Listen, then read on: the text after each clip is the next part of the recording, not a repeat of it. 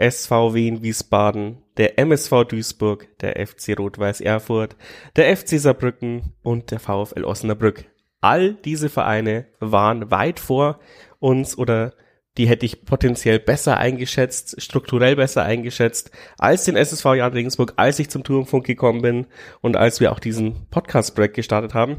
Die einzigen, die so ein bisschen auf Augenhöhen waren zu dem Zeitpunkt, hätte ich jetzt gesagt, waren Groß Asbach und die sind jetzt 18. der Regionalliga Südwest, kurz vorm Abstieg und wir unterhalten uns jetzt über die Jahnkrise in Anführungszeichen und deswegen das nochmal zum Erden, damit wir wissen, wo wir herkommen. Aber natürlich sind wir auch alle angepisst, wie es gerade läuft.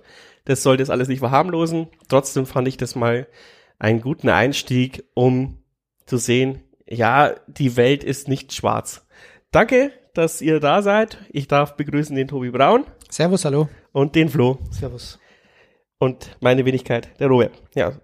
Ich habe es jetzt aufgezählt. Äh, was macht es mit euch und äh, da ist ja der VfL Osnabrück drin, wird ja jetzt in den Tagen so ein bisschen als mahnender Hinweis, die waren letztes Jahr auch mal kurz auf Platz zwei. Tatsächlich haben sie da gegen uns mit zwei zu viel gewonnen sogar.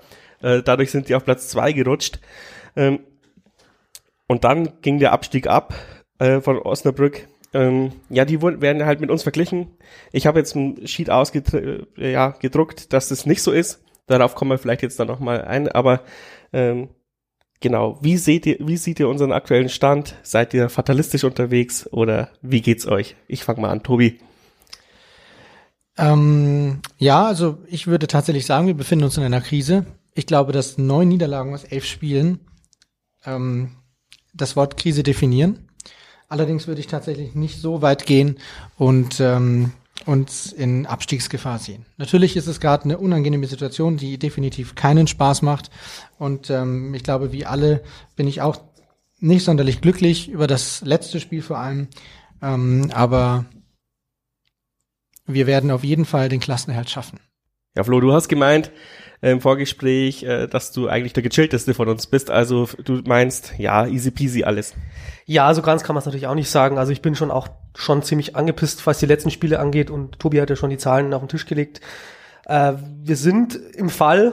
Allerdings sehe ich halt immer die ähm, Leistungen und die waren bis auf die zweite Halbzeit in Nürnberg und die erste Halbzeit gegen St. Pauli allesamt nicht so, dass ich mir jetzt große Sorgen mache, sondern es hang, hängt immer an diesen blöden Kleinigkeiten. Wir kommen natürlich heute im Podcast nochmal auf diese diese ganzen Effekte zu sprechen, die uns gerade so ein bisschen runterziehen, aber wir brauchen einfach ein verdammtes Erfolgserlebnis jetzt. Ein Tor, eine Szene kann entscheidend sein, ob sie jetzt gegen Düsseldorf ist, die gut unterwegs sind, oder gegen Aue. Aber irgendwo muss es sozusagen dieser Trend gestoppt werden, die Niederlagenserie muss abgewendet werden, egal wie. Und dann, finde ich, schaut schon wieder ganz anders aus. Also wir müssen einfach so diesen Cut jetzt schaffen. Vier Niederlagen hintereinander sind halt einfach jetzt auch zu viel und wenn man das letzte Jahr noch mitnimmt, zieht es alle runter, die Spieler auch und deswegen, ja, um jeden Preis den Turnaround schaffen. Ja, ich glaube, es ist tatsächlich auch äh, das, was uns am meisten zu schaffen macht. Diese Erfolgserlebnisse fehlen dir ja persönlich auch. Ähm, ich denke, man darf als, wenn man nicht Abstieg ausruft, auch mal zehn Spiele verlieren in der Saison. Aber ähm, wenn das halt vor allem am Stück ist, es zehrt unfassbar an den Nerven. Ja, also ich glaube nicht, dass wir zehn Spiele am Stück verlieren dürfen. Nein, nicht am Stück, aber insgesamt. Auch, ja, ich, ja, schon, aber die, die aktuelle Situation ist, ist wirklich ähm, nicht vergleichbar. Ich, ich habe jetzt tatsächlich nicht nachgeschaut, aber ich glaube, so krass war es ähm, seit dem Wiederaufstieg 2017 nicht. Und ich würde dir auch ein bisschen widersprechen. Du hast vorhin gesagt, dass wir ein Erfolgserlebnis brauchen und dann ist quasi äh, wieder alles in Ordnung. Das sehe ich tatsächlich nicht so, weil momentan einfach das wiegt, ja. Also die letzten Spiele wiegen viel mehr als die Gesamtsituation. Ich bin eh jemand, der ungern auf die Tabelle schaut. Natürlich habe ich mir die Kicker-Tabellen ausgedruckt beziehungsweise gekauft und aufgehangen, äh, an denen wir Tabellenführer waren, einfach weil es eine schöne Momentaufnahme war. Aber auf die Tabelle an sich schaue ich ja so nicht. Das, was mich halt stört, ist so diese aktuelle schlechte Serie und die bleibt auch mit einem Sieg gegen Düsseldorf noch eine Weile hängen. Also da muss schon mehr passieren, als dass wir jetzt einmal gewinnen, um das Nötigste zu erreichen. Einfach aus dem Grund, weil wir gesehen haben, was die Mannschaft in der Lage ist zu leisten und ähm, sie das nicht abruft. Wir müssten nicht auf Platz 10 rumkrebsen. Und vor allem müssten wir nicht so Angst haben, dass wir, dass der Vorsprung schmilzt, weil du normalerweise ja. immer mal wieder ein Pünktchen hättest holen müssen eigentlich. Müssen, ja, sogar mehr als Pünktchen. Dieser ganze komfortable Vorsprung ist geschmolzen. Wir haben jetzt ähm, wie viel Punkte Vorsprung auf Fortuna Düsseldorf, beziehungsweise Fortuna Düsseldorf sind es ja auch nur noch äh, fünf. Ähm, auf den Abstieg, Relegationsplatz, sind es sechs Punkte Vorsprung. Das waren mal deutlich mehr. Und sechs Punkte ist halt wirklich etwas, was so im Kopf in der Situation oder in der Situation einfach ähm, machbar erscheint, dass man diesen Vorsprung verliert. Und das ist das, was mich so ein bisschen nervt einfach. Man hatte die Chance, eine richtig tolle Saison hinzulegen ohne jegliche Abstiegssorgen. Und jetzt sprechen wir schon wieder über Punkte nach unten. Und das ist einfach unnötig und das ärgert mich. So wie letzte Saison, ja. Eigentlich hätte man da auch nicht ja, fünf Spiele am Stück verlieren wir sind, müssen. Wir sind zwei Punkte vor der letzten Saison mittlerweile. Wir haben nur noch zwei Punkte mehr als in der vergangenen Saison. Ja. Und das ist traurig, finde ich. Und letzte Saison war es ja dann wirklich knapp zum Ende hin. Und äh, ich meine, ich erinnere, keine Ahnung, die Niederlage in Sandhausen, wo wir wahrscheinlich auch alle dachten, letzte Saison in Sandhausen schlägst du locker. So ging es mir jetzt ein bisschen vor, vor dem Clubspiel, weil ich war mir felsenfest sicher, dass wir gegen den ersten FC Nürnberg gewinnen. Ich hätte Haus und Hof drauf gewettet, äh, wenn ich risikofreudiger wäre. Aber ich hatte und ich dachte und ich denke auch immer ein bisschen ist es schon so, dass auch die die Gefühle der Fans und irgendwie äh, war auch in der Fanszene voll der Euphorie, die, voll die Euphorie ähm, auf dieses Nürnberg-Spiel. Und ich finde so diese Gesamtschwarmintelligenz äh, spiegelt sich oft auch in den Spielern wieder. Aber ab Minute eins habe ich da nicht dieses Feuer gesehen, was die Fans aber hatten. Äh, ich hoffe, ich konnte es irgendwie erklären, aber es war wirklich erschreckend, wie, wie, wie Nürnberg uns da vorgeführt hat. Und das ist, glaube ich, das, was du auch gesagt hast. Das macht dir vielleicht wahrscheinlich auch Sorgen, gerade im Moment, weil ich meine, es gibt jetzt gerade keine Länderspielpause, sonst könnte man wieder sagen, ja, in zwei Wochen kriegt man das schon wieder hin. Aber jetzt ist Schlag auf Schlag, jedes, jedes, jede Woche ist ein Spiel ähm, bis Ende März, bis die nächste Länderspielpause ist. Und bis dahin kannst du schon entweder sicher sein oder schon quasi abgestiegen. Und ich sehe es gerade nicht, mit welchem Zauberwerk oder mit welchem Wunderwerk äh, wir im Training es schaffen sollen, dieses Knödel an Chaos wieder zu entzwirren. Naja, also ich finde, äh, gegen Nürnberg äh, kann man ja auch wieder äh, verschiedene Jahns sehen. Also der Jan zu Beginn, der war ja schon im Spiel. ja, hat, weil wir mal eine Ecke mal wieder aufs Tor gebracht hat, haben. Hat seine Chancen gehabt, aber dann nach dem 0-1 und spätestens nach dem 0-2 hingen halt die Köpfe nach unten. Also das meine ich damit, dass man einfach irgendwie diese Kleinigkeiten auf uns unsere Seite ziehen müssen, dann würde ich sagen, geht's wieder bergauf. Also meine Theorie. Ja, aber was sind denn unsere Kleinigkeiten, die wir auf unsere Seite ziehen? Mal ein Eckballtor. Aber ja, das ist ja super. Das müssen wir uns jetzt immer Why hoffen, not? dass wir mal, äh, dass wir nur noch Standardtore schießen. Natürlich nicht nur ein Eckballtor, sondern äh, das Spiel konsequent über 90 Minuten gut durchziehen. Ich bin kein Freund, jetzt den Kopf zu verlieren und alles auf den Kopf zu, äh, auf den Kopf zu stellen. Äh, wie es in der ersten Halbzeit von St. Pauli passiert ist. Da bist du, glaube ich, auch, da, da ist, glaube ich, niemand ein Freund davor gerade mehr. Mehr verunsichert hat, das Team, aber meine, meine Kreativität ist auch begrenzt. Also sagt mir was anderes, was passieren könnte. Also außer, dass man mit dem Material, das man hat an Spielern, mit den, mit den Köpfen, die jetzt hängen, die einfach aufzurichten, sich an sich selber glauben und irgendwie sich aus der Scheiße ziehen. Und wenn es ist mit einem dreckigen Standardtor. Oder zwei. Ja, natürlich müssen wir auch auf diese Standardtore ziehen, aber ich weiß es nicht. Also ich saß im Bus im Medienteam zurück und habe gesagt, eigentlich müsstest du die Leute jetzt irgendwie einladen nochmal und die nochmal die Grundlagen zum Beispiel einer Viererkette erklären.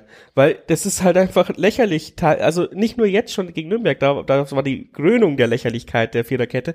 Aber seit drei Podcast-Ausgaben, also seit neun Spielen, ähm, reden wir über diese Abstimmungsprobleme, die eigentlich in der, also in der eingespielten Mannschaft nicht passieren dürfen. Und sie sind ja bis zum Hertha-Spiel oder, oder äh, bis zum Rostock-Spiel nicht passiert. Ja, wir waren eingespielt. Wir waren so ein krass eingespieltes Team. Der Faber wusste, was der Beste macht. Der Breitkreuz und der Kennedy haben sich blind verstanden. Im Mittelfeld waren wir die beste Mittelfeld, äh, das beste defensive Mittelfeld, was du dir vorstellen kannst in der zweiten. Wo ist diese Eingespielter denn? Haben die, wurden die geblitzdingsbumst äh, und auf einmal haben sie alles vergessen. Also ich verstehe es wirklich nicht. Ich verstehe es auch nicht. Ähm, gegen Nürnberg stimme ich, stimme ich dir absolut zu. Das war defensiv einfach nicht gut. Und ich weiß auch nicht, ob uns mal so ein dreckiges Tor hilft. Ich glaube, es ist auch mal in Ordnung, selbst beim ersten FC Nürnberg kein Tor zu schießen. Es ist auch in Ordnung, nur zwei Tore gegen St. Pauli zu schießen. Es ist auch in Ordnung, fast zwei Tore auf Schalke zu schießen. Das würde in der Regel alles reichen, wenn wir hinten nicht immer diese wirklich grotesken Gegentore bekommen. Und ich weiß nicht, ob Nürnberg tatsächlich die Abstimmungsprobleme das große Problem waren. Ich glaube, dass das da auch mit ähm, reinspielt. Mir hat gegen Nürnberg vor allem die, die Zweikampf, ähm, Führung überhaupt nicht gefallen. Wenn ich mir das erste Gegentor anschaue, da hat eigentlich jeder seinen Mann. Gut, über die ähm, Flanke müssen wir sprechen, ob die Scott Kennedy eigentlich verhindern muss, ob er vielleicht ein bisschen Die weit weg ist. geht weiter, es geht viel früher los. Ja, selbst Das- aber selbst hinten noch Ja. könnten wir das noch verhindern. Und Faber steht am Mann. Der steht genau bei Köpke und hat keine Chance. Das liegt auch nicht daran, dass er jetzt bloß zwölf Kilo wiegt gefühlt. Also, Ja, aber er steht hinterm Mann und der ja, aber warum, ja, aber trotzdem steht er dran. Und selbst wenn er dahinter steht, muss er das irgendwie verhindern. Und Ich habe mir die auch äh, im Detail angeschaut, lustigerweise. Und äh, Breitkreuz äh, rückt aber in, in, in, in, die, ins Mittel, in die Mitte auf, ähm, in einen Raum, wo ich sag, da hast du als Innenverteidiger überhaupt nichts zu suchen, weil es ist, wenn, dann muss der Torwart da den Ball abfangen, wenn er so niedrig kommt. Warum rückst du raus und gehst nicht einen Schritt zurück und hilfst Faber, äh, den, den einköpfenden Spieler zu äh, verteidigen? weil Faber halt ähm, auch ein eigenständiger Mensch ist, der auch einen Spieler ähm, decken sollte. Also ich kann ja nicht dann anfangen, jetzt hier zu schauen, okay, wer meiner, meiner Kumpels braucht jetzt da hinten Hilfe. Na, natürlich hast du recht, aber ich meine, aber als Ja, Innenverteidiger musst du ja. dir überlegen, was, wel- welchen Sinn macht es, dass ich in diesem Raum gerade stehe? Ich weiß nicht, vielleicht wollte er irgendwie da die Lücke schließen, weil Kennedy da hätte sein sollen, der immer noch an, am Strafraum-Eck steht. Ich weiß es nicht. Also mein Problem ist eher, dass eigentlich am Ende jeder seinen Mann hatte und trotzdem das Gegentor fällt. Ist genauso wie beim 2 zu 0. Gut, da hat, äh, wird Möller-Deli auch nicht angegriffen. Also da hat er viel zu viel Platz, wie in den letzten Spielen auch. Ähm, später allerdings lässt Faber dann den Schleimer schon wieder, obwohl er ihn hat, laufen. Also hier fehlt mir irgendwie so die, die Ja, wir werden ständig über, wir stellen, werden ständig über die Außen angegriffen. Das haben Ja. die jetzt alle schon gecheckt. Jeder gegnerische Trainer sagt, Richtig. lauft sie über die Außen tot. Ich glaube, die letzten vier Gegentore, wenn wir ähm, den Elfmeter mal weglassen, also vier der letzten fünf Gegentore über die Außen, weil es irgendwelche Abstimmungsprobleme gab. Äh, auch gegen St. Pauli, das 0 zu 1 lässt äh, Salah halt flanken und ähm, zwischen Guevara und, und Scott Kennedy kann sich der halt quasi aussuchen, wo er den Ball hinschießt. Und auch das äh, äh, 1 zu 3 hat vielleicht eher damit zu tun, dass wir grundsätzlich zwar ein bisschen in der Unterzahl sind in diesem Konter, aber dass Kennedy einfach den Zweikampf ganz, ganz dumm verliert.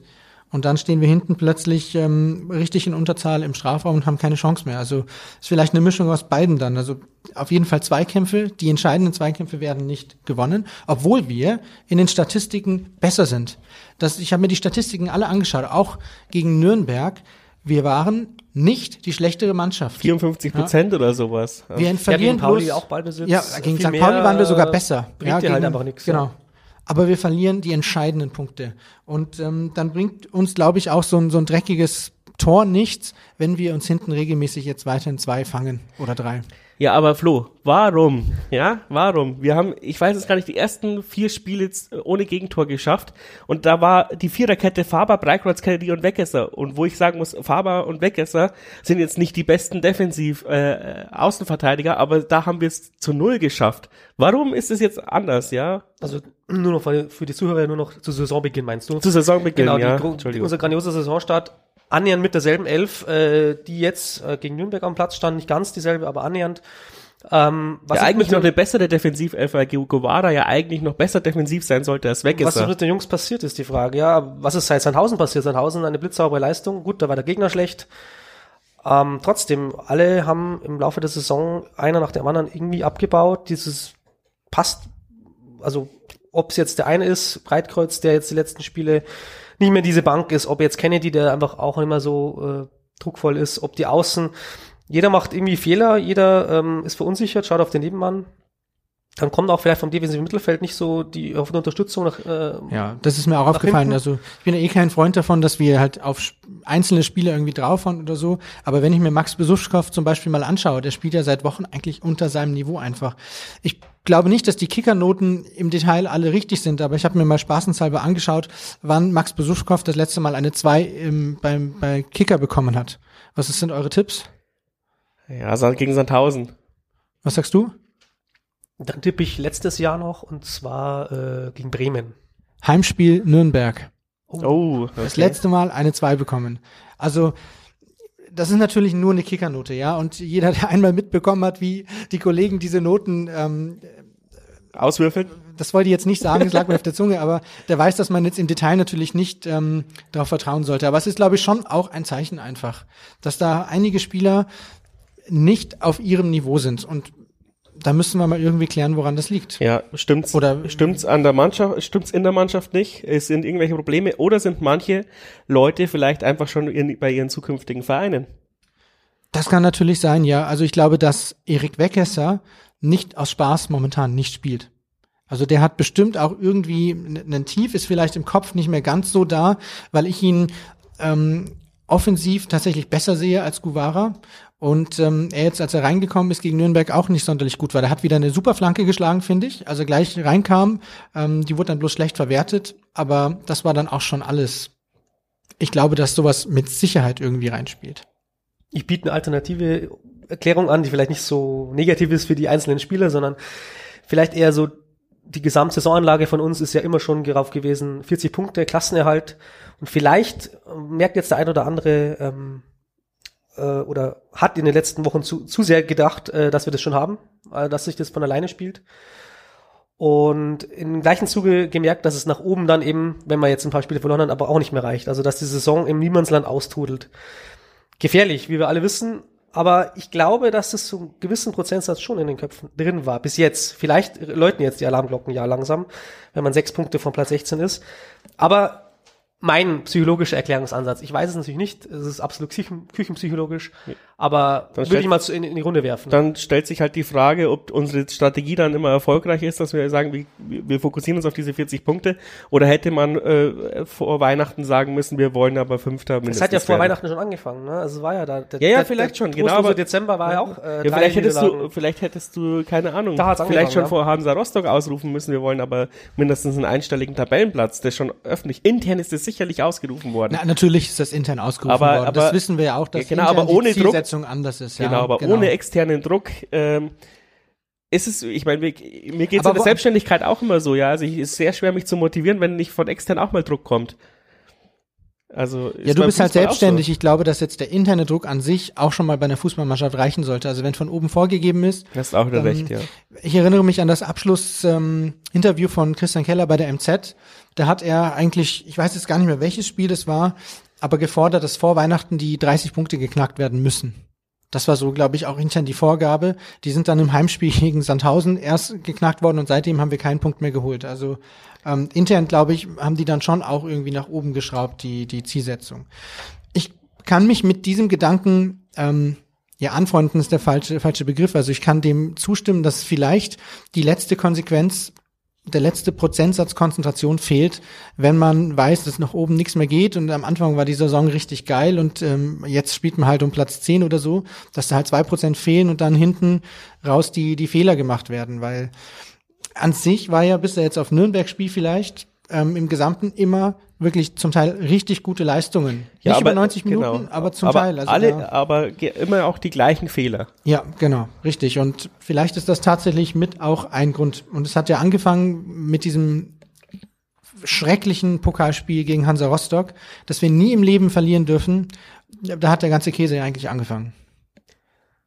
Ja, Ja, äh, hat mir in den letzten Podcasts, oder ich glaube, einer von euch hat es, glaube ich, oder beide haben es auch gesagt in den Podcasts beim Gegner vom, vom Clubspiel.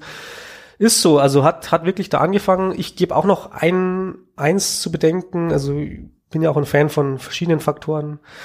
Äh, mach, oder wollte euch auch mal fragen, ob ihr das so seht. Macht es auch einen Eindruck oder macht es hat es einen Einfluss, dass wir keine Zuschauer mehr hatten ab einem gewissen Zeitpunkt der Rück äh, Hinrunde? Also letzte Saison waren ja die Leistungen oft auch mäßig. Wir haben auch oft so in diesem ja, Durchschnitt verhangen. Auch bei einer ähnlichen Zuschauerkonstellation oder gar kein ja, Faktor bei euch. Ja, wenn ich mir jetzt die letzten drei Spiele anschaue, dann widerlegt es ja eigentlich das. Gegen Aber da Schalke waren wir ja waren schon im Zuschauer- Strudel drin. Ach so, ja gut. Nein, also, weiß ich nicht. Weiß ich nicht. Ich glaube, viel anders wäre es nicht passiert. Ähm, ich meine, viele haben zwar gesagt, der, der, gegen St. Pauli war es ein Faktor, die Zuschauer, dass wir nochmal so zurückgekommen sind. Ja, aber die Spieler haben dann auch gesagt, dass sie an dieser Leistung anknüpfen wollen und das haben sie auch nicht gemacht. Also ja, genau. Also das ist, das ist auch nicht. Küchenpsychologie. Es macht auf jeden Fall viel mehr Bock wieder, also auch zu kommentieren. Es war, die letzten zehn Minuten gegen St. Pauli waren so geil, weil halt das Stadion mitgemacht hat. Davor war teilweise auch wieder Trauerflorstimmung. Aber die letzten zehn Minuten waren wieder so richtig geil und es hat, es hat geknistert in der Luft. Ja, weil die Mannschaft aber auch dann richtig gut gespielt hat. Genau, wieder. genau, genau. Aber ich, aber, aber ich meine so als Fansicht, jetzt nicht als Erklärung für diese Leistung. Aber es wäre mal wieder so geil gewesen in der 94. Minute. Ich meine, du hast fünf Minuten Nachspielzeit bekommen. Es war eh schon großzügig, auch wenn er in der Nachspielzeit kackig gepfiffen hat, muss ich dazu sagen. Aber die Na Anzahl der Nachspielminuten war in Ordnung. Und dann hast du noch diese große Chance. Und ich hätte dieses Stadion so gern wieder explodieren sehen, wie damals gegen Düsseldorf, gegen Ingolstadt. Ähm, und das fehlt uns auch so ein bisschen, finde ich. Wir schaffen es auch nicht mehr, diese letzten zehn Minuten den Gegner zu Tode zu da hinten reinzudrücken. Wir drücken ihn hinten rein, aber die Chancen sind halt teilweise lächerlich. Und ich habe es irgendwie auch im Bus gesagt äh, beim, bei Hinfahrt zu Nürnberg. Ähm, auch irgendwie erstaunlich, dass wir vorher lauter Tore, also lauter einfache Tore gegen St. Pauli kassieren, drei Stück an der Zahl. Und als wir kein Torwart drin hatten, ähm, haben die es nicht geschafft, aufs leere Tor das 4 zu 2 zu schießen. Ähm, ja, die waren aber auch groggy. Also Pauli war dann echt schon stehen K.O. Genau, ja. hat ja auch gesagt, äh, wenn das Spiel noch zwei Minuten länger gedauert hätte, hätte wäre der Ausgleich gefallen.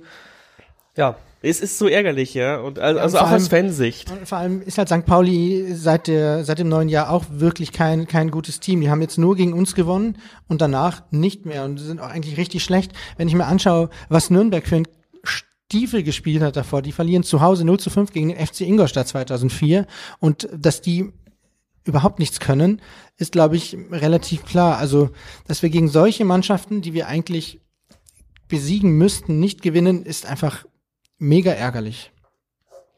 Ein Faktor, den wir vielleicht noch besprechen müssten gegen Nürnberg, der mir auch später erst aufgefallen ist, ist, dass in der zehnten Minute Gimba gelb kriegt. Hat, glaube ich, das komplette Spiel auch zerstört. Er wurde dann in der äh, Halbzeit ausgewechselt. Äh, möglicherweise hat es dann unsere defensive Leistung nicht befördert, klar.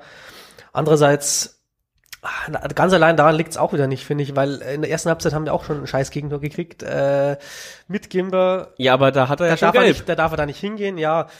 Er hat danach keinen einzigen Zweikampf mehr geführt, gefühlt. Es stimmt schon, es führt halt gerade eins ins andere, aber andererseits ist mir das als Erklärung auch wieder zu wenig. Äh, ja, aber es ist ein Mosaiksteinchen. Aber das heißt, jetzt hat er Foulverbot. Die nächsten drei Spiele darf er nicht mehr hingehen in der ersten Halbzeit. Nur noch in der zweiten darf er hinlangen, oder wie?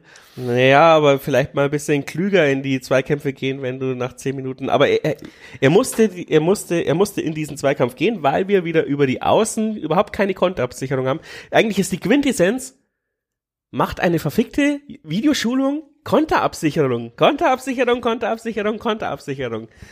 Und also darauf lässt sich dann aufbauen. Ich verstehe es nicht, ja. Kann mir irgendjemand mal ihr könnt es mir auch nicht erklären, ja? Also ich meine, solche Sachen muss man doch einfach einmal ansprechen und sagen, das und das ist deine Aufgabe in diesem Spiel. Dann kann ich doch nicht als, äh, keine Ahnung, als Guevara ohne Konterabsicherung in einen 3 zu 1 Kopfball gehen und den zu verlieren, der dann zum 1 zu 0 führt gegen ja, Nürnberg. Die kollektive Abstimmung ist einfach gerade nicht so da. Also das wäre aber eigentlich was, was man zumindest probieren könnte zu trainieren. Ich weiß nicht, ob das in der Woche funktioniert, aber vielleicht also hängt es dann eben auch zusammen, dass die Jungs mit dieser Unsicherheit einfach jetzt ihren Faden verloren haben. Ja? Und das ist bitter, aber wie wieder finden? Das Einzige, was mich ein bisschen äh, ja, äh, äh positiv stimmt, ist, äh, dass wir eben diese Sieger 11 auf Schal von Schalke vom Anfang der Saison, dass die jetzt langsam wieder da ist und auch alle wieder fit sind, weil wir hatten ja Beste mit, einer, mit mehreren Muskelverletzungen. Ähm, Kennedy mit, mit seinem langen Auswärtsflug hat, hatte da wohl auch ein paar Wehwehchen, die jetzt nicht kommuniziert wurden. Ähm, ja, äh, Otto ist wieder zurückgekommen. Ich habe ein bisschen gehofft, dass er wieder in seiner Form ist, aber gegen St. Pauli diese Ablage, das war genau das, was ich mir gewünscht habe, was Otto hat. Weil ich glaube auch am Anfang der Saison, hat eben dieses Konzept Otto Albers viel besser funktioniert als jetzt. Albers trifft ja auch wieder, ja. was ja auch eigentlich super ist. Genau, und was, was ja unser großes Problem ist, im Offensivspiel jetzt wieder, bei Defensiv haben wir, glaube ich, jetzt lang genug abgekotzt, ist, dass wir vor allem jetzt auch gegen Nürnberg Probleme haben, dieses Mittelfeld zu überbrücken. Und am Anfang der Saison hat es ja relativ gut geklappt. Entweder holst du unsere Schienenspieler raus und die laufen auf den Außen die Leute tot, oder du haust dieses Ding einfach 500 äh, Kilometer nach vorne. Otto, Otto oder Albers liegt auf den anderen ab und dann wird's gefährlich. Oder man nimmt, macht den Ball fest und wartet, bis das defensive Mittelfeld aufgerückt ist und legt ihn nochmal ab. Und deswegen, daher kommen ja auch manchmal die Fernschusstore. Äh, dieses hat man ja auch schon acht Stück. Ähm, und dieses nach vorne bolzen klappt irgendwie die letzten Spiele auch überhaupt nicht. Der landet zu 90 Prozent immer beim Gegner. Wobei doch das eine Tor gegen ähm, St. Pauli, das von Otto, genau so ja, genau. zustande gekommen ist. Auch dieser Knieschuss von Albers, ähm, der das 3 zu 3 hätte sein können, der war ja auch so. Deswegen ähm, hatte ich ja die Hoffnung, ja. aber gegen Nürnberg gab es kein einziges nach vorne Bolzen, wo irgendwie es gefährlich wurde. Ja, weil die gegnerischen Teams versuchen das ja auch zu vermeiden. Also die stellen dann auch schon die großen Jungs hin, die das gegen ja, klar, wegzuköpfen. Also es ist zu leicht ausrechenbar, wenn es die einzige Variante ist, ja. Ja, genau. Das, aber gerade im Moment ist es vielleicht die einzige, weil die Schienenspieler nicht funktionieren, so wie wir sie wollen. Beste war halt auch lang verletzt. Ähm, kommt ja, jetzt wieder zurück. Beste vermisse ich auch. Also ähm, ich habe tatsächlich seine, seine Einsatzzeiten auch mal mit den Spielen verglichen und da sehe ich dann auch irgendwie Parallelen. Ähm, vielleicht ist er auch der Schlüsselspieler, den wir am Anfang gar nicht so auf dem Schirm hatten. Und ähm, ich hoffe ein bisschen, dass mit, mit, seiner, mit seiner Genesung wieder auch ein bisschen mehr Power auf ähm, die offensiven Außen irgendwie kommt. Gegen Pauli war das ja auch so, da finde ich, hat er ja. das Spiel enorm belebt. Gegen Nürnberg. Finde ich auch. Weniger jetzt leider, da hat es nicht hingehauen. Aber es ist, glaube ich, irgendwie generell so, die zweite Verletzungswoche ist immer die schwierigste. Vielleicht jetzt in der dritten ja. hat er. Mhm. Ja hat er den Muskelkater wieder rausgelaufen. Ich vermisse halt Jan Schore, das muss ich jetzt einmal ganz klar sagen. Äh, ich nicht. Ich schon, weil ich glaube, dass er uns enorm gut tun würde, aber was Der ist da, jetzt auch gerade verletzt. Ach, der ist verletzt, deswegen hat er nicht gespielt. Ja, ja aber der hat ja vorher auch ähm, irgendwie in Aue nicht so gespielt, aber das ist natürlich hypothetisch und äh, fast äh, nicht 100% ernst gemeint eigentlich. Dann vermisse ich eher Grüttner, weil den hätte man noch behalten können, der ist jetzt wieder Torschützenkönig in seiner Oberliga. ja gut, aber in der Oberliga halt, ne? Da werde ich auch Torschützenkönig vielleicht. Nein, Schmarrn. ähm, wen ich aber tatsächlich vermisse, ist halt äh, Joel Schwarz. Müssen wir vielleicht auch mal schauen, was, was da eigentlich los ist, weil der auch vielleicht noch so ein Stürmer ist, der, wenn er reinkommt, dass er von, von Beginn an bisher nicht so überzeugen konnte. Das, das ähm, sehen wir, glaube ich, alle so.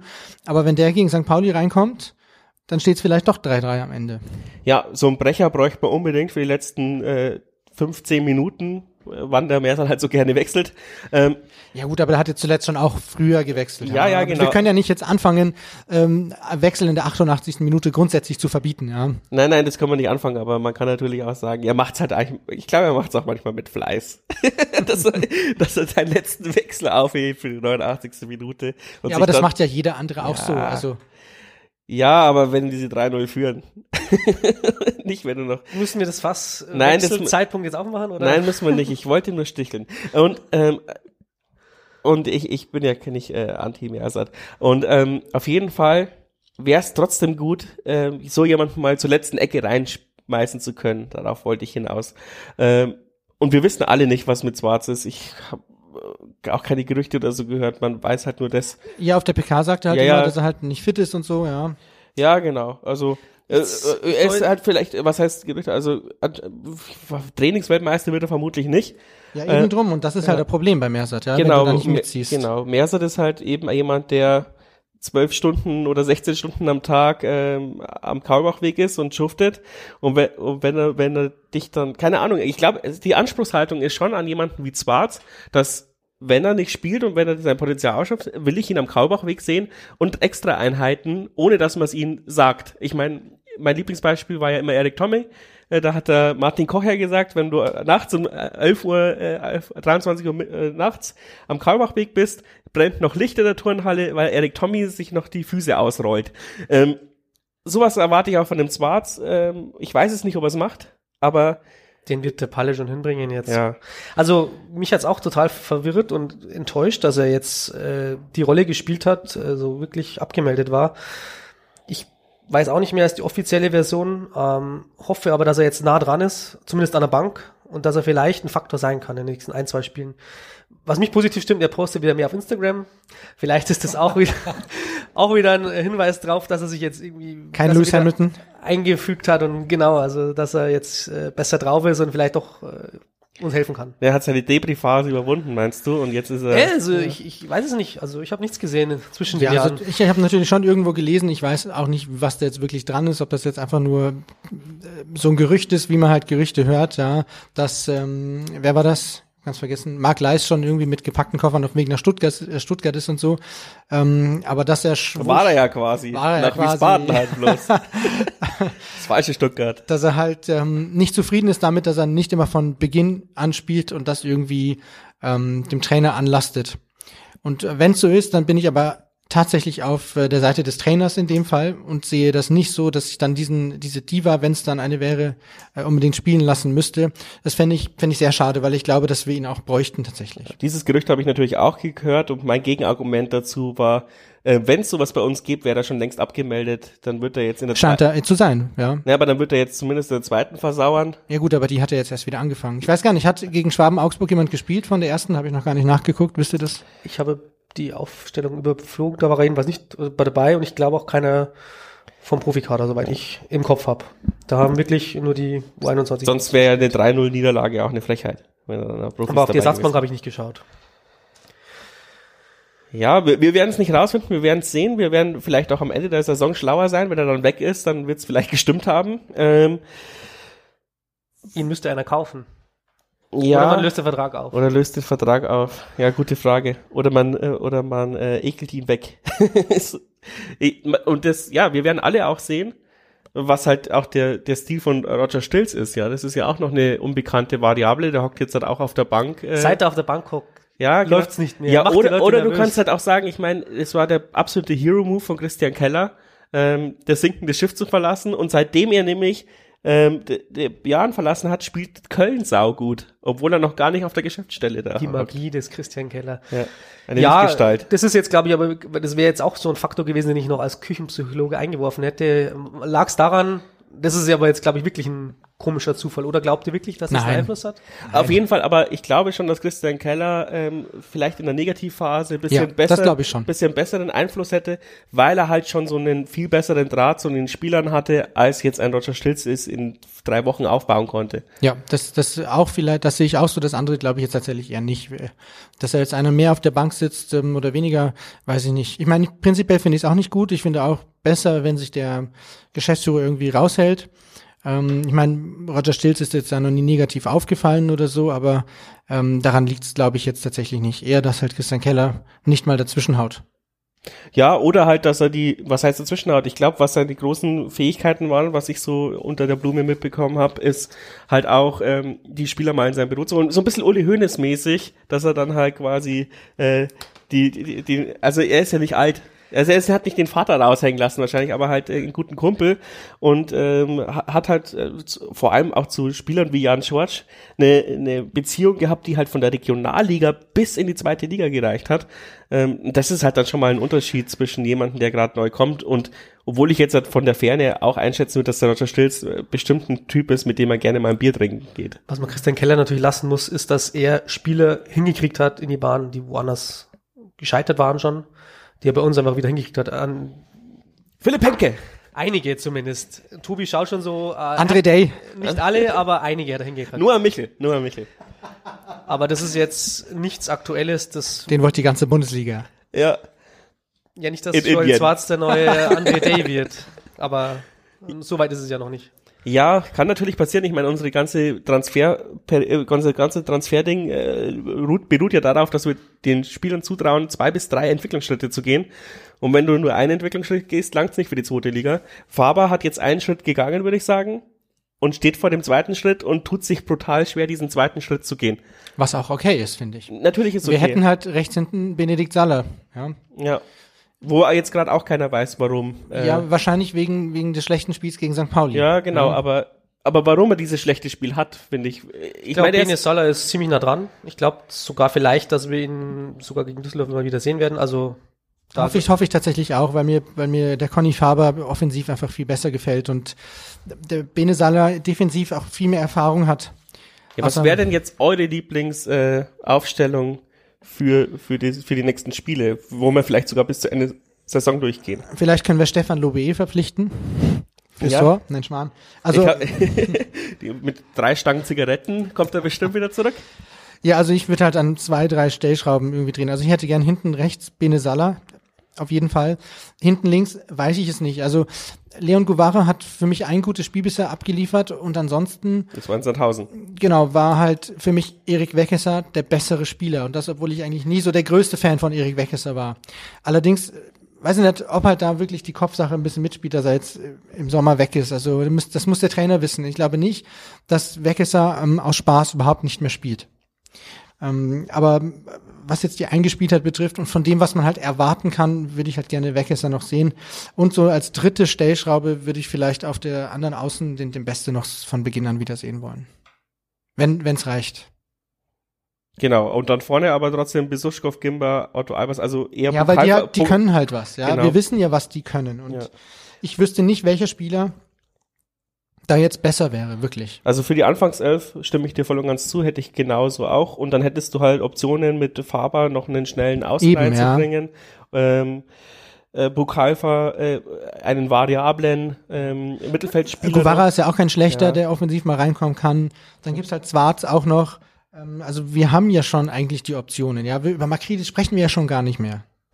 Ja, was halt schade ist, dass offensichtlich äh, Moritz körperlich am Ende ist. So, so jemanden mit Erfahrung hätte ich halt auch gerne Ja, mal also in, natürlich, ja.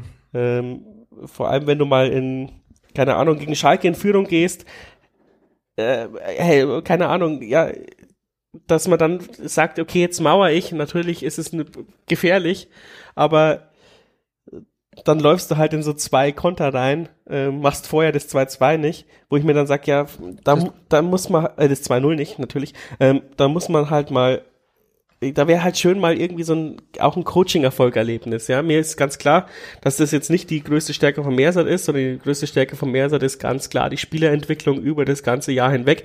Deswegen ist er auch der richtige Trainer für den SSV Jan Regensburg, weil es für uns, glaube ich, alle wichtiger ist, dass ein, äh, dass ein Trainer diese Regionalligaspieler zu Zweitligaspieler macht und nicht, dass er intern äh, äh, während des Spiels einen Football-Coach macht und sich das analysiert und dann sofort weiß, äh, jetzt stelle ich noch mal den um und da um und gewinne dann das Spiel. Ich meine, das schafft ja auch ein äh, beim FC Bayern ein Nagelsmann nicht, wenn du siehst, die Umstellungen gegen Bochum waren ja auch für die Katze.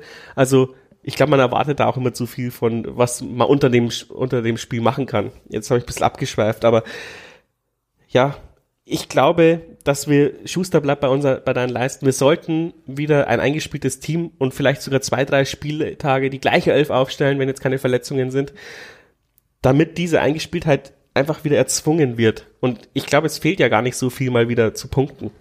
Ja, ich äh, möchte da nur zu noch mal ergänzen. Also ich sehe auch ganz gerne Wekesser und, und Salah aus den Gründen wie der Tobi äh, in der Startelf, ähm, möchte aber dann gleich noch mal das heißeste Eisen von allen angelangen, nämlich liegt's am Trainer. Weil wir ja ähm, Das habe ich ja vorhin versucht, äh, Weil du ja zu jetzt klären. genauso lobend drüber geredet hast und wir haben, vielleicht sind wir auch, äh, ja, also wir sind ja d'accord, dass die erste Halbzeit ja, wir sind Pauli so nichts- Vereinslakaien und trauen uns nicht den Aber Trainer wenn ich mir jetzt zu zum Beispiel anschaue, dass bei 60 München brennt der Baum nach zwei Unentschieden und zwei äh, Niederlagen mal wieder, ist es ein anderer Verein, aber Ja, es ist eine ähm, andere Liga. Aber ähm, kriegt kriegt ähm, Mersat das überhaupt noch in die Spur oder nicht? Ja. Also ich würde auch sagen, ja. Nein, Schmarrn. Also natürlich ist die Frage absolut legitim, wenn wir aus elf Spielen neun Niederlagen mitnehmen. Das ist und das, ich glaube, die diese ähm, Phase gab es auch seit dem Wiederaufstieg noch nicht. Da schaue ich noch mal nach, das liefere ich noch noch nach. Aber natürlich muss man da auch diese Frage stellen.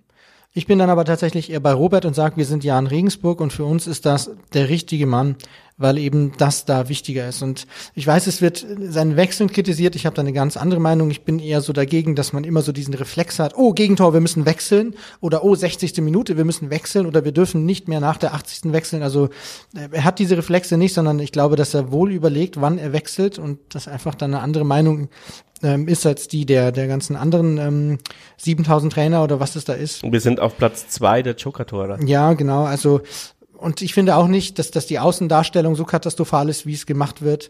Ähm, entscheidend werden jetzt vielleicht auch die, die nächsten Spiele sein. Ich muss jetzt aber natürlich auch ganz ehrlich sagen, dass ich nicht weiß, wie Roger Stilz tickt.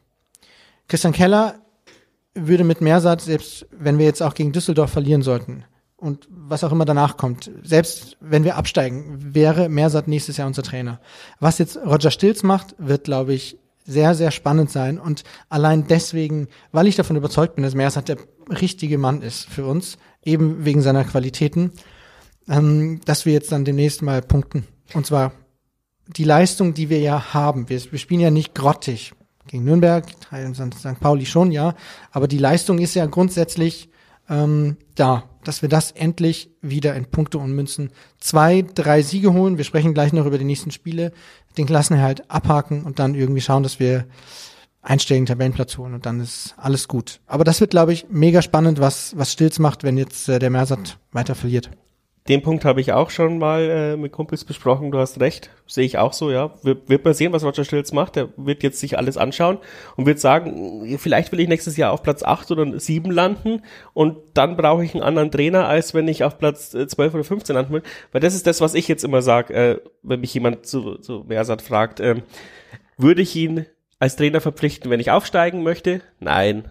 Ähm, würde ich ihn ver verpflichten, wenn ich ähm, den Abstieg abwenden möchte, unbedingt? Nein. Aber verpflichte ich ihn, wenn ich eine, eine Mittelfeldmannschaft habe, wo ich entwicklungsfähige Spieler habe, wo ich weiß, äh, du brauchst einen sauberen Arbeiter, du brauchst jemanden, der kommunikativ mit jungen Leuten zusammenkommt, der der kritikwürdig ist, wo, wo der auch auf mich mal hört als Sportdirektor und nicht äh, sagt, ich bin hier schon 40 Jahre im Geschäft, ich weiß, was ich mache, dann ist Mersat der perfekte Trainer. Und äh, wenn man ehrlich ist, sind wir ja dieser Verein, ja. Äh, er wird uns nicht in die erste Liga führen, aber das ist auch nicht sein verdammter Auftrag. Das wird aber auch kein anderer Trainer. Ja, genau, du wirst aus dieser Mannschaft natürlich Das würde dieser Achim Bayerlotzer, der immer wieder gefordert wird, jetzt, weil er ja Zeit hat, auch nicht. Nein, genau, ja. Ich habe Achim Bayer-Lorzer auch geliebt. Ich habe seine Art gemocht. Aber ich meine, er hat ja jetzt auch bewiesen, dass er nicht der Champions League Trainer ist. Es ist einfach so, ja. Ich meine, er hat die Chance jetzt zwei, dreimal gehabt und hat jetzt bewiesen, nö, offensichtlich ist er nicht der Wundertrainer. Und ich glaube, er würde hier auch nicht wieder zum Wundertrainer werden, auch wenn wir ihn alle, glaube ich, gut in Erinnerung behalten haben, auch wenn du gerade mal kurz den Kopf genickt hast. Also ja, also ich finde die Art seines Abgangs nicht in Ordnung und ich brauche ihn ehrlich gesagt nicht mehr. Ja, ich meine, also die Art seines Abgangs fand ich eigentlich schon in Ordnung. Da naja, vermischst du ihn vielleicht mit Heiko Herrlich. Nein, nein, nein. Also er hat ja später auch gesagt, ähm, dass, dass er wusste, dass er nicht zu Köln passt, aber einfach in die Bundesliga wollte. Und das finde ich ist einfach keine Art, dass man sagt, mir, mir völlig egal, wo ich da jetzt hingehe, welchen Verein ich verlasse, ich will einfach nur irgendwie was, jetzt da der nächste Startrainer werden und diese, diese Art passt einfach nicht zu uns, finde ich. Ähm, das ähm, fand ich nicht gut, dass er das im Nachhinein dann noch das so stimmt, aber, gesagt hat. Genau, da hast du recht, das finde ich auch nicht gut, aber er hat nie irgendwie, ja, er, er hat nie irgendwie gesagt, ja, Jan Regensburg ist mein Lieblingsverein, so ja, wie es ja. so wie es der Heiko Herrlich ein weiß gemacht hat, um dann Ja, da, da, das stimmt natürlich, ja, das stimmt natürlich. So, aber ein guter Business Case für den Jan und der Jan war ein guter Business Case für ihn, haben ja, ich glaube, die Ultras geschrieben. Ja, ich genau. Denke, das kann man das kann man so sagen, ja. Ist nüchtern und aber, aber das, diese Professionalität lasse ich mir eingehen und ähm, ich würde auch, ja, also wie gesagt, also ich glaube auch, dass Mersat uns da noch rausholt. Was aber nie aufhören wird, sind halt die gleichen fünf bis zehn Leute, die immer seinen Rausschmiss fordern, wo ich dann aber auch ähm, mich online da auf, äh, auf Mersat-Seite geschlagen habe und habe gesagt, die gleichen Leute würden auch jammern, wenn wir aus der Gruppenphase der Champions League ausscheiden. Ich glaube auch, dass Mersat auf jeden Fall äh, uns er hat ja schon bewiesen, dass er schwierige Situationen meistern kann. Letzte Saison war auch nicht immer ganz einfach. Ähm, insofern nicht die Flinte ins Korn werfen. Guter Stichpunkt, ja. Ich finde auch, es gibt, ich kenne keinen Menschen in meinem Umfeld, der so gut mit Druck umgehen kann wie Mersatz in dem Begovic. Alle anderen wären doch jetzt schon 30 Kilo schwerer oder würden, würden äh, panisch werden. Und sein Interview gegen Nürnberg in der Situation, also Chapeau, ey. Also wirklich Ja, aber seine Außendarstellung ist doch schlecht. Moment. Ja, weil die Leute zu blöd sind, zwischen den Zeilen zu lesen, weil er schon immer mal wieder so was Ironisches bringt, wo, 90, wo, wo 70 Prozent der Leute überhaupt nicht verstehen, was er meint. Man muss sich schon mit dem Verein auskennen, wenn man mehr so Begovic. Und du, und dieses Kritikpunkt gab's ja auch.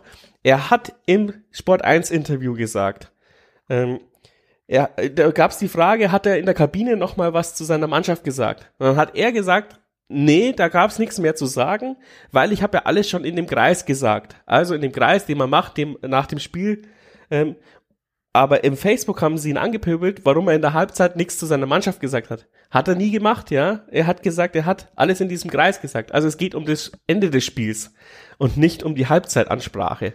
Und wenn dann natürlich sowas in die Welt gesetzt wird und 100 oder 200 Leute diese Lüge verbreiten in Social Media, ähm, dann glauben das halt auch Leute, die das ungeprüft übernehmen. Und er hat diese Aussage nie so getätigt, wie sie interpretiert wurde. Und sowas ist halt auch verdammt ärgerlich. Ja, sehe ich auch so. ja, ähm, ja. Also fassen wir zusammen, berechtigte Frage natürlich angesichts der aktuellen Situation, aber ähm, für uns kein Grund, was am Trainer zu ändern. Das Einzige, was ich vielleicht in den Raum werfen möchte, die These kann ich aber auch nicht äh, äh, bestätigen oder widerlegen. Und wir sind so weit weg zurzeit vom Team, dass ich das überhaupt einschätzen kann. Aber ähm, es gab viele Umbrüche im, im, im Trainerstaff in der zweiten Reihe. Also wir haben einen neuen Torwarttrainer vor zwei Jahren bekommen. Ähm, letztes Jahr ist Andi Gehlen gegangen. Ähm, solche Sachen äh, wäre die einzige Erklärung, die ich sage, dass die im Trainerstaff vielleicht jetzt fehlen da die 15 Prozent, weil ich habe halt gewusst, wie Andi Gehlen arbeitet. Ich weiß nicht, wie der Neue arbeitet, aber der hat halt auch für seinen Beruf äh, gelebt und nicht nur Dienst nach Vorschrift gemacht. Und ich sage halt auch, keine Ahnung, wir versuchen immer, wir holen immer das mehr als das Maximum unserer aktuellen Möglichkeiten raus. Da müssen alle Mitarbeiter auch mehr als das äh, mehr als das Leistungsfähige geben eigentlich auch. Und das weiß ich nicht, ob es gerade gegeben ist. Ich kann es nicht einschätzen. Das ist nur auch, was ja. ich im Raum werfe. Also wir sind jetzt natürlich wirklich zu weit weg. Ich weiß gar nicht, wann ich das letzte Mal ein Training live gesehen habe, aus, aus bekannten Gründen natürlich. Ähm, du hast mich ja gebeten, mal nachzuschauen, wie es jetzt mit den, mit den Kilometern aussieht, wegen des Weckerns von, von Andi Gehlen und ähm, da ach, konnte ich jetzt keine Verschlechterung oder so feststellen. Also wir sind immer noch die dreit, dreit. dreit es, es, wird, dreit. es wird spät. Äh, die dritt ähm, laufstärkste Mannschaft der Liga. Wir haben jetzt ähm, sogar zwei laufintensive Spiele hinter uns, wo wir überdurchschnittlich performt haben gegen St. Pauli und gegen Nürnberg. Also zumindest daran liegt es jetzt nicht, dass wir da irgendwie signifikant, äh, signifikant irgendjemanden vermissen. Außerdem haben wir Markus Palionis dazu gewonnen. Also das da können wir drei an die gehen. Und wir kriegen auf. ja auch nicht äh, hinten raus die Gegentore, sondern ja, genau, richtig, richtig. sondern eher nach der Pause hatten wir oft äh, das, also äh, es sind wahrscheinlich andere Dinge. Gut, dann ist das jetzt auch geklärt. Dann können wir endlich in die Vorausschau äh, gehen, weil wir ja jetzt ähm, aus zehn Spielen 30 Punkte holen. Das nächste Spiel ist von mindestens. Mindestens, ja. Elf haben wir noch, oder? 33 könnte man holen. Das sind zehn nee, oder elf Spiele? Ja. Ähm, auf jeden Fall, nächster Gegner Fortuna Düsseldorf, dann zehn, ja. Äh, fahren wir nach Aue und dann fahren wir wieder nach. Halt, stopp, elf. elf? Düsseldorf. Oh. Dann sind es sogar elf. Ja, easy peasy, neun Punkte brauchen wir noch. Ähm, auf jeden Fall, Düsseldorf kommt zu uns, wir fahren nach Aue und wir fahren wieder nach Karlsruhe. Es ist wieder so ein doppelt Auswärtsspiel. Tage. Und dann kommt Paderborn zu uns, aber da, bis dahin haben wir hoffentlich schon wieder eine neue Podcast-Ausgabe aufgenommen. Ja, sagt mal eure Einschätzungen. Ich kann, ich habe jede Wette auf oder gegen den Jahren diese Saison verloren. Ich kann nichts, ich kann unsere Mannschaft nicht einschätzen, deswegen habe ich euch da. Äh, ich kann auch nur mutmaßen natürlich. Also Düsseldorf ist halt jetzt gerade gut in Schuss. Die hatten einen Trainerwechsel, haben sich gefangen, ist natürlich auch gut verstärkt worden. Daniel Ginczek ist ja ein bekannter Name, der da jetzt auch spielt. Die sind natürlich ein taffer Gegner, wo ich aber schon glaube, dass man vielleicht in Schwierigkeiten bereiten könnte, weil Düsseldorf, glaube ich, könnte uns liegen. Gegen die können wir, haben wir Rezept. Hatte ich gut, hatte ich von Nürnberg auch gedacht, aber ich bin einfach optimistisch. Also gegen Düsseldorf könnte man auf jeden Fall einen Punkt holen. Sieg könnte schwierig werden. Wo wir auf jeden Fall einen Sieg brauchen, ist Aue. Die sind einfach ein ganz klarer Gegner gegen den Abstieg. Da müssen in der aktuellen Situation, in deren Verfassung eigentlich auch drei Punkte her. Und gegen Karlsruhe, äh, das ist ein harter Kampf in der Hinrunde, war das auch ein sehr, sehr heißes Spiel. Äh, da, wenn man jetzt irgendwie entweder Düsseldorf oder Karlsruhe einen Punkt holt, bin ich schon zufrieden. Vier Punkte wäre top im Soll. Ja, also ich sehe es relativ ähnlich. Ich glaube auch, dass wir eigentlich Düsseldorf schlagen müssten weil jede, jeder weitere Niederlage halt jetzt noch eine drauf ist und dann wird der Druck gegen Aue immens hoch. Aber bestimmt ja auch absolut zu, dass spätestens in Aue ein Sieg her muss und zwar ein klarer, deutlicher Sieg. Wir sind besser als Aue und wir müssen da gewinnen. Ich glaube auch, dass jetzt allgemein die Spiele leichter für uns werden. Es wurde ja auch immer gesagt, ja, wir haben jetzt so viel verloren, weil wir so starke Gegner hatten auch, ja, St. Pauli, Schalke und wo die alle stehen, Darmstadt und so, ja. Jetzt kommen die, die unter uns stehen. Düsseldorf, Aue, Karlsruhe, Paderborn auch übrigens wie wir, die waren oben dabei noch zu, zur Winterpause, die haben auch eine, eine schlechte Phase. Dann Hannover, Ingolstadt, Rostock. Ähm, das sind jetzt äh, sieben Spiele, wo ich glaube, wir brauchen aus diesen sieben Spielen vier Siege. Und dann ist alles gut. Und dann können wir auch wieder unser, oder mein persönliches Ziel, so erstes, erste Tabellenhälfte irgendwie ähm, angehen. Wenn wir aus diesen sieben Spielen nicht die 40 Punkte knacken und dann halt erst in den letzten vier Spielen, ja, Dresden, Hannover, äh, Hamburg, Entschuldigung, Heidenheim, Bremen, wenn wir da deine Klassen halt zumachen müssten, das wird ungemütlich und da habe ich keine Lust drauf und äh, wahrscheinlich keiner und ich glaube auch, dass die Mannschaft das nicht nötig hat, dass sie sie so rausziehen muss. Also aus den nächsten sieben Spielen müssen wir mindestens neun Punkte holen, um die 40 zu knacken. Ich würde sagen 42, um ganz safe zu sein, also vier aus den nächsten sieben. Ansonsten macht die Saison am Ende keinen Punkte Spaß. Mehr. Wir haben 31. Ja. Neun sind 40, ich, ich rechne immer ein bisschen mehr, also dass wir nicht direkt absteigen, das glaube ich nicht, aber so dieser Relegationsplatz, ja, safe. Ja, einer mehr ist, ist safe. Also vier aus sieben in, das wäre so meine Devise. Ja, und um die Saison gesagt, dass wir 38 Punkte ja auch schon safe Ja, schon, sind. aber um die Saison zu retten auch, ja. Es geht ja auch so ein bisschen um die Stimmung und momentan läuft es auch noch nicht gut. Ich habe halt jetzt auch keine Lust, dass wir jetzt zwei Siege holen und uns dann halt die letzten Spiele so dahin rotzen. Ich will auch nicht also, gegen Dresden äh, um den Relegationsplatz spielen, ehrlich gesagt. Da habe ich ja. auch keinen Bock drauf. Die Saison war richtig, richtig gut. Sie hat eine Menge Spaß gemacht und ich glaube, dass wir auch die Chance haben, dass es am Ende eine richtig gute Saison wird. Ja, aber unterm Strich musst du ja nur gegen Aue, Ingolstadt und Dresden gewinnen und dann bist du durch. Also wenn du gegen die richtigen Dre Gegner gewinnst, ja. bist also du eigentlich auch Aue, durch. Ingolstadt und oder Rostock, äh, Dresden oder und oder Rostock äh, sollte man Siege holen. Ja. Ist vielleicht sogar besser, Rostock, als wenn Rostock du jetzt gegen Düsseldorf gewinnst, aber nicht gegen Aue oder so. Rostock am meisten um diese Negativerlebnisse aus, äh, aus dem letzten ja, ich hoffe, ich hoffe vor allem, dass wir dem Kolke mindestens fünf einschenken. Hey. Das tätig besonders gut. Aller, allerdings alles schwierige Aufgaben und äh, ja. So, ich möchte jetzt noch äh, die Kurve kriegen. Ich habe ja Osnabrück äh, äh, am Anfang erwähnt und wir sind bei weitem nicht so wie Osnabrück. Dieser Vergleich ist Humburg. Die sind schon im ähm, 11. Spieltag rum ab, äh, wirklich abgekracht und waren ziemlich lange dann auf Platz 15, so ab dem 20. Spieltag auf Platz 15. Wir haben jetzt den 23. Spieltag und sind erst auf Platz 10. Äh, es gibt auch viele Simulationen, also Abstiegssimulationen, und da ist nicht wichtig, wie viele Punkte man auf dem Abstiegsplatz hat, sondern wie viele Mannschaften noch dazwischen sind. Ähm, und da wir bekanntlich auf Platz 10 sind, gerade am ähm, 23. Spieltag, sind da noch einige Plätze bis Platz 16 dazwischen. Sechs Punkte Vorsprung haben wir, äh, haben wir ja auch schon gesagt. Osnabrück war am 23. Spieltag auf Platz 15 mit einem Punkt Vorsprung auf Platz 16. Also äh, wir haben noch ein bisschen Puffer, um dieses um dieses diese Osnabrück-Panik, die waren ja auch mal oben und sind dann abgestiegen. Ähm, Gibt es ja auch diese Panik von Würzburg, da habe ich jetzt aber nicht nachgeguckt. Aber ich glaube. Ja, die haben ja in der Rückrunde gar nichts gewonnen. Wir haben jetzt schon allein einen Sieg. Ja, immerhin, genau. Und wie du sagst, wir haben alle Trümpfe in der Hand, weil wir gegen noch alle unter ja. uns spielen. Und wir, wir, steigen ja auch nicht ab, aber die, die Frage ist halt, wird das jetzt wirklich eine gute Saison oder wird es halt jetzt am Ende einfach eine ungemütliche, doofe Stimmung? Das ist halt, glaube ich, da die Frage. Also, dass wir absteigen oder einen Relegationsplatz landen, das glaube ich nicht mal, weil wir schon irgendwie die Punkte zusammenkratzen. Aber es ist jetzt schon auch eine Frage, was ist das am Ende für eine Saison? Deswegen sind es die Wochen der Wahrheit. Exakt. Dann viel Spaß bei den Wochen der Wahrheit. Äh, ihr könnt uns begleiten 24-7 auf unserem neuen Discord-Channel. Discord für alle Boomer, die uns zuhören. ähm, nicht respektierlich gemeint, nur ein bisschen. Ähm, ist äh, ein Chat-System, ähm, mit ja Kategorien, sagt man es mal so. Und den Link dazu gibt's in den Show Notes. Ihr könnt auch einfach beitreten. Äh, ihr braucht nur eine E-Mail-Adresse und ein Passwort. Wir haben da nicht großartige Restriktionen auf unseren Server.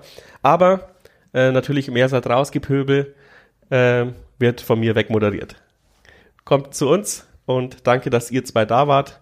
Hat mir sehr viel Spaß gemacht. Gerne. Schönen Abend, gell? Servus. Servus.